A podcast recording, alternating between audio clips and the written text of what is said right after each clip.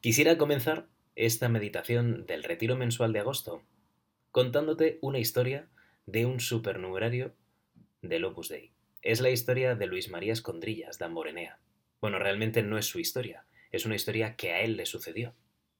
Luis era un capitán de buque de marina mercante, y además era el poseedor de la Cruz al Mérito Naval. La cuestión es que era normal que durante sus largos viajes se mezclase con la tripulación, algo no tan frecuente entre el capitán y el resto de la tripulación. Y durante esos largos viajes, pues aprovechaba para hablar con, con la tripulación, y en muchas ocasiones, en esas confidencias, en esas conversaciones con el resto de la tripulación, a solas, con cada uno de ellos, les animaba a rezar el rosario y acudir a la Virgen en caso de necesidad. En una ocasión estaba de viaje en, en el Cabo de Buena Esperanza, en Sudáfrica, y, que allí, en el Cabo de Buena Esperanza, hubiera una marejada tremenda no era nada particular. Estaban navegando con su barco en una zona en la que en teoría estaban fuera de peligro. Y, y aunque la agitación era terrible en aquella noche y los vaivenes del barco convertían los trabajos habituales en cubierta en algo imposible, procuraron reducir al mínimo las faenas en el exterior y continuar su andadura como hacían siempre que pasaban por aquella zona. El caso es que de pronto se escuchó el temible grito de ¡Hombre al agua! y efectivamente toda la tripulación se estremeció. Sabían qué significaba en esas circunstancias ese grito. En este caso se trataba de un oficial, de Juan, que era un experto, un experto en, en, el manejo de los barcos, pero en ese momento fue catapultado por encima de babor por la fuerza del oleaje. La cuestión es que Luis, el capitán, había relegado los días, había regalado, perdón, los días anteriores a Julián un rosario. Pararon las máquinas en ese instante, en el momento en el que escucharon hombre al agua, y procuraron girar la inmensa mole del barco con la intención de recuperar al hombre que había caído al mar. Tarea que era muy compleja. Ya solamente el hecho de girar todo un barco tan grande requería al menos unos 20 minutos, es decir, volver atrás y buscar con los focos al oficial que había caído al agua. Efectivamente, eso hizo el, el barco, el buque. Dio la vuelta e intentó, a través del oleaje, enfocar al mar y buscando al compañero caído al agua. Mientras tanto, llamaron a las autoridades marítimas para dar parte del accidente y que comenzaran cuanto antes las tareas de salvamento. En esos momentos, cada minuto cuenta, porque cada minuto que pasa es un minuto menos de vida que le queda a este oficial que había caído al mar. La cuestión es que, dado que la situación se había complicado y, las esperanzas estaban des desapareciendo, Luis, el capitán, decidió atracar en el puerto más cercano para intentar resolver el sucedido. De hecho, lo que el mismo Luis contaba es que, con el corazón destrozado, esperaba recoger ya el cadáver del oficial Julián. La cuestión es que, una vez llegaron a puerto, fueron al hospital intentando esperar que llegara el, el cuerpo de Julián.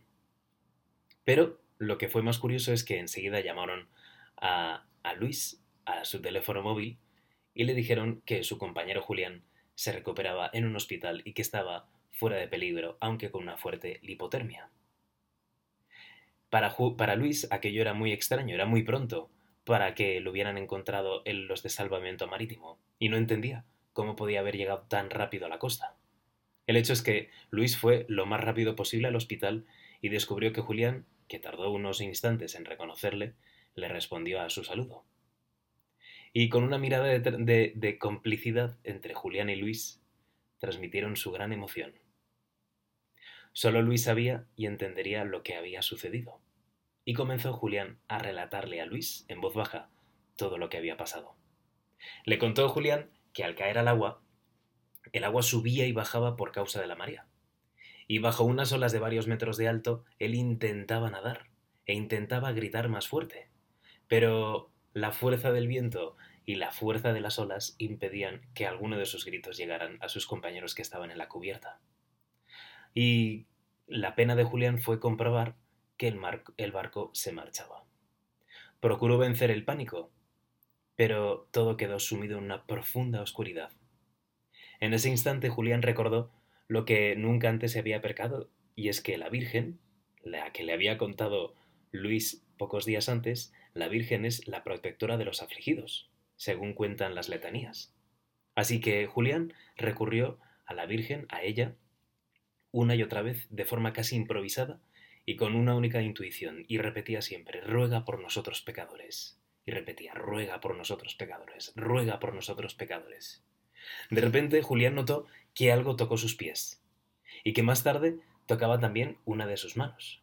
Después detectó en la penumbra el rápido movimiento de lo que parecía ser una aleta dorsal, y lo cual le aterrorizó. En Sudáfrica, una aleta, a esas alturas del mar, puede significar un tiburón. Y de pronto emergían cada vez con más frecuencia y le rodeaban nadando en círculos que se iban estrechando. Con alivio descubrió que no se trataba de tiburones, sino de leones marinos. Y estos leones marinos buscaban el contacto con mucha insistencia. Para la opinión de Julián, con demasiada. El caso es que esos leones marinos, que son unos animales muy curiosos, tenían un, como una necesidad de, tocar, de acariciar, e incluso le golpeaban levemente a, a Julián. Y notó Julián que poco a poco los animales, haciendo círculos, le trasladaban sin dirección fija, lo cual a Julián le parecía todavía más siniestro, no morir ahogado, sino morir quizá despellejado por no sabe qué. A todo esto iban pasando los minutos, y el frío del agua le iba, le iba se iba apoderando de su cuerpo. Pero también percibió como el ritmo del movimiento de los animales era cada vez más vertiginoso y, el desplazamiento también más rápido.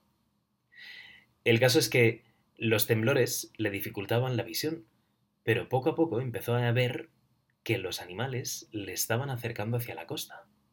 Y efectivamente, en un momento dado, los animales desaparecieron y vio unas luces de la costa, lo que le permitió, con apenas unos pocos metros nadando, llegar hasta la arena de la playa donde se vio de nuevo solo, pero a salvo. Al final de este relato, Julián le dijo a Luis, ¿me crees? Y Julián, intentando mirar a los ojos de su oficial, le dijo, sí, te creo. No habría otra explicación. Me parece imposible, le decía Julián, le decía Luis a Julián, me parece imposible que estés aquí, y más aún en tan poco tiempo. Aparte de que una caída sin equilibrio desde tanta altura, desde la cubierta de un buque como el nuestro, no te haya dejado inconsciente y que encima, que gracias a Dios y a su madre, unos animales te hayan acercado hasta la costa en, pleno, en plena tormenta en el Cabo de Buena Esperanza. Y este milagro que relataba, que relataba Luis nos sirve para, para introducir la idea que nos relata el Evangelio que queremos considerar ahora. Es un, es un relato, es un pasaje del Evangelio que, como muchos otros, trata sobre un milagro. En este caso lo recoge San Mateo, y es el milagro de la tempestad calmada. En el capítulo 8 dice, dice San Mateo, se subió después a una barca y le siguieron sus discípulos. De repente se levantó en el mar una tempestad tan grande que las olas cubrían la barca, pero él dormía. Y es bonito observar cómo el Señor hace milagros. ¿Cómo hace milagros? Para demostrar que Él es Dios. Podría no hacerlos, podría demostrarnos su poderío, su divinidad de otro modo, pero decide hacerlo a través de los milagros. De hecho, todo el capítulo 8 está lleno de los milagros del Mesías. En primer lugar encontramos la curación nada menos que de un leproso. Luego descubrimos que esa fe del centurión que le pide salvar a uno de sus de sus criados que yace paralítico en casa y con dolores muy fuertes, y que al, que al maestro, que a Jesús le conmueve la fe de este centurión. Y, y como le dicen, ¿verdad? Te digo que, ahora mismo estará curado, que se cumpla lo que tú dices. Y qué bonita la alabanza del Señor. La alabanza del Señor a este centurión. Os digo que en nadie de Israel he encontrado una fe tan grande. No sé si alguna vez lo has pensado, pero cuántas veces nos gustaría, o al menos a mí me gustaría, que el Señor nos dijera una alabanza de ese mismo estilo. Una fe tan grande como la de ese centurión. Y es bonito, porque ese centurión no era de las personas elegidas por Dios, y sin embargo Dios le escucha. Y no solamente le escucha, escucha su petición y acepta lo que le pide. Y no solamente acepta lo que le pide, sino que además le alaba. Y así lo recoge el evangelista Mateo. Y hoy también acudimos a ese buen centurión para pedirle su misma fe, su misma audacia. Y continúan los milagros en el capítulo 8 de Mateo. El siguiente es el de la curación de la suegra de Pedro o otras curaciones, en el que, como decía el profeta Isaías, dice, dice Mateo, Él tomó nuestras dolencias y cargó con nuestras enfermedades. En fin, y por fin llega la tempestad calmada. Y es bonito porque los anteriores milagros eran de personas ajenas a los elegidos. Algunos de estos milagros tienen detalles, como el que hemos leído el del centurión. Pero en este caso son los discípulos. Son los discípulos los que están junto al maestro en la barca. O sea, el contexto, el marco en el que sucede el milagro es de exclusividad, solamente los elegidos. Y solamente están ellos porque no cabe nadie más en la barca. El maestro con sus elegidos, con los doce. ¿Y, qué es lo que sucede? Pues que el Señor duerme. El Señor sube a una barca con sus discípulos y allí descansa. Puede parecer un hecho sin más, pero creo que es una gran realidad. El Señor está a gusto con los que Él ha elegido. O lo que es lo mismo, los discípulos, nosotros, también deberíamos estar muy a gusto solamente por el hecho de estar con el Señor. Pero el relato de Mateo sigue de repente se levantó en el mar una tempestad tan grande que las olas cubrían la barca. Pero él dormía. Son los discípulos los que relatan este Evangelio. Solamente ellos estaban presentes en esta escena. Y por eso pueden dar tantos detalles. Una, unas olas inmensas y el Señor duerme. Señor, qué sueño tan profundo. Quizá alguno de nosotros tengamos ese sueño tan profundo, sobre todo por las mañanas cuando suena el despertador y hay que levantarse y no nos enteramos. Pues tú, Señor, duermes con tal profundidad, estabas a gusto, estabas tranquilamente durmiendo con tus discípulos en aquella barca. Ya se ve que estarías cansado de tantos milagros, del trabajo, de, de la predicación. El caso es que los discípulos se le acercaron para despertarle diciendo, Señor, sálvanos que perecemos. Pero Señor, ¿no te das cuenta? ¿No te das cuenta que tenemos miedo? Y quizá la pregunta que podemos hacerle al Señor, ¿acaso Señor, tú no sabes ya cuáles son nuestras necesidades? Parece que estás durmiendo. Parece que no nos dices nada. Pero, sin embargo, aunque duermes como un hombre, sigues siendo Dios y lo sabes todo. Señor, no se te escapa nada. Pero quieres que los discípulos te lo pidan. Quieres que los discípulos que te acompañan en la barca, que han visto los milagros recientemente, te pidan otra vez un milagro. Señor, sálvanos que perecemos. Y enseguida la recriminación del Señor. ¿Por qué os asustáis, hombres de poca fe? ¿No os dais cuenta que soy yo, que soy el Maestro? ¿No habéis visto los milagros? ¿Acaso pensáis que una ola va a tumbar la barca donde yo estoy? podría decir el Señor. ¿Acaso no pensáis que el Hijo de Dios está precisamente con vosotros en esta barca? Y ese soy yo, Cristo, podría haberles dicho a los, discípulos. Y sin embargo, solamente, al menos recoge eso Mateo, ¿por qué os asustáis, hombres de poca fe? ¿Cuántas veces a nosotros nos pasa lo mismo? Tenemos alguna incertidumbre, algún algún, alguna dolencia, a veces objetiva, a veces real. Estamos acabando, si Dios quiere, y te lo pedimos, Señor, que esta pandemia termine cuanto antes. Y, y, ha sido, y es, quizá por desgracia, en muchas ocasiones algo duro, algo difícil.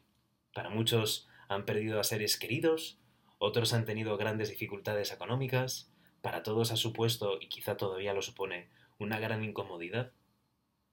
Y en muchas ocasiones quizá hayamos dudado nosotros también, ya está bien, Señor, basta ya. Pero ¿acaso, Señor, no te importa que perezcamos? Sálvanos. Y sin embargo el Señor, que está allí, ¿por qué os asustáis, hombres de poca fe? Parece que esta barca la que la tradición de la Iglesia siempre la ha identificado con la Iglesia esta barca en la que nosotros estamos, porque somos los discípulos elegidos por Dios, nos dice, disfrutad porque el Señor está aquí. Aprovechaos que el Señor está con vosotros para estar con Él a gusto, a solas, para estar con Él. No como en un crucero, no, estamos en medio del mundo, junto al Señor. El Señor que está en nuestra alma gracia, el Señor que nos acompaña en el sagrario, el Señor que nos abraza en cada confesión y en cada uno de los sacramentos, que son las principales fuentes de gracia, el Señor está aquí con nosotros. Y esa seguridad que nos da saber que el Maestro está conmigo debe ser total. Señor, eres tú el Maestro, eres tú el que haces milagros y los sigues haciendo. No solamente quedaron entre los evangelios, no solamente quedaron en la Sagrada Escritura, los milagros existen. Y los milagros existen para los que creen en ti. Pues nosotros, Señor, queremos confiar en ti. Queremos sabernos siempre acompañados por ti y estar siempre a tu lado. No perder nunca de vista que tú sigues siendo el Maestro y que nunca, nunca nos abandonas. Estar junto al Señor, acompañar al Señor, disfrutar junto al Señor. El Señor, el que camina sobre las aguas, está aquí conmigo. El que es capaz de curar a leprosos, a paralíticos, a todos, está aquí conmigo. Señor, que yo me agarre fuerte de tu mano, que no me suelte, que no dude, que aunque dude, vuelva otra vez a ti. ¿Acaso, Señor, cuando subiste a aquella barca, no sabías que los discípulos iban a dudar? ¿Acaso no sabías de las dificultades de aquel oleaje que se iba a levantar en el mar? Lo sabes todo, eres Dios, y al mismo tiempo hombre, tan hombre como para acompañarnos en la misma barca. Pues Señor, te acompañamos y estamos contigo. Que nos dejemos acompañar por ti, y que también de vez en cuando escuchemos esa buena recriminación que nos haces a través de los discípulos. ¿Por qué os asustáis, hombres de poca fe? Qué bueno es que de vez en cuando tu Señor nos digas, hey, no pasa nada, no te preocupes, que soy yo, que yo estoy contigo a tu lado. Y todo lo demás está bajo control. Pues podemos ahora, en este caso, dirigir nuestra mirada no solamente al Maestro, sino también a su Madre, a la Virgen María. Y María que nos dice, no os preocupéis, que yo estoy aquí con Él. Que yo, que soy su madre, nos dice la Virgen María, que yo soy su madre, también soy vuestra madre. Que yo estoy con vosotros para todo lo que queráis. Que nunca me olvido. Y que si puede parecer que no estuviera, es que sí estoy. Es una simple apariencia. Y que si a lo mejor el agua llega al cuello, es que Dios quiere que estemos mojados. Y si eh, puede que nos esté ahogando, no os preocupéis, porque Dios siempre está a nuestro lado. Pues podemos acudir a la intercesión de María, de María y de José, para saber fiarnos, como María y José, de su Hijo Jesús. Fiarnos significa confiar en Él.